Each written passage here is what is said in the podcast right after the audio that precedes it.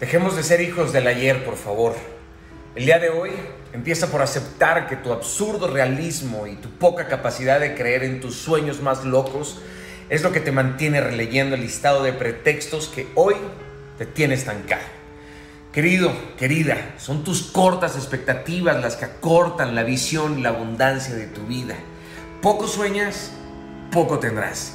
Ese dolor de cuello que tienes es por tanto mirar atrás. Tira la certidumbre, querido, y camina por la incertidumbre. Redescubre de lo que eres capaz. Arranca la pasividad y destruye la neutralidad que no te permite elevarte a tus más altos estándares. Así tengas la edad que tengas, el oficio que tengas, los estudios y preparación que tengas, siempre hay un mejor lugar a donde llegar y sobre todo un mejor lugar a donde llevar a otros. La pasividad, si no analizamos la pasividad de nuestra vida, se vuelve prolongada y termina por anestesiar nuestra iniciativa. En una mente inactiva todo termina por ser un caos. Actívate ya, llama ya, escríbele ya, mándese fucking mail mil veces más, qué sé yo, bésala ya, perdónalo, búscalo, pero deja de esperar el momento perfecto.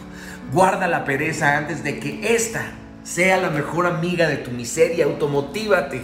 Busca cualquier excusa, coño, para ser feliz. Este contenido está hecho para empujarte, para que te levantes de esa cama y salgas de tu estado de apatía y letargo, el cual nada, nada crecerá. Solamente crecerá tu amargura y tu decepción por la vida. Eso sí, mira, yo no sé cuál sea tu propósito de vida, pero si aún no lo encuentras, de verdad, si aún no encuentras, querido, Ve y sirve a otros. Ve y sirve a otros, ayuda a otros. Te aseguro que ahí encontrarás una mina inagotable de paz, de gozo, de felicidad, de llenura, de gratitud, de sabiduría.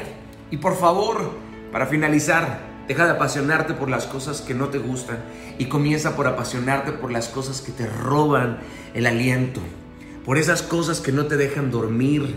Deja de quejarte de todo y mejor hoy Ve y vuélvelo a darlo todo, aunque no tengas nada, me. Bye. Capisci?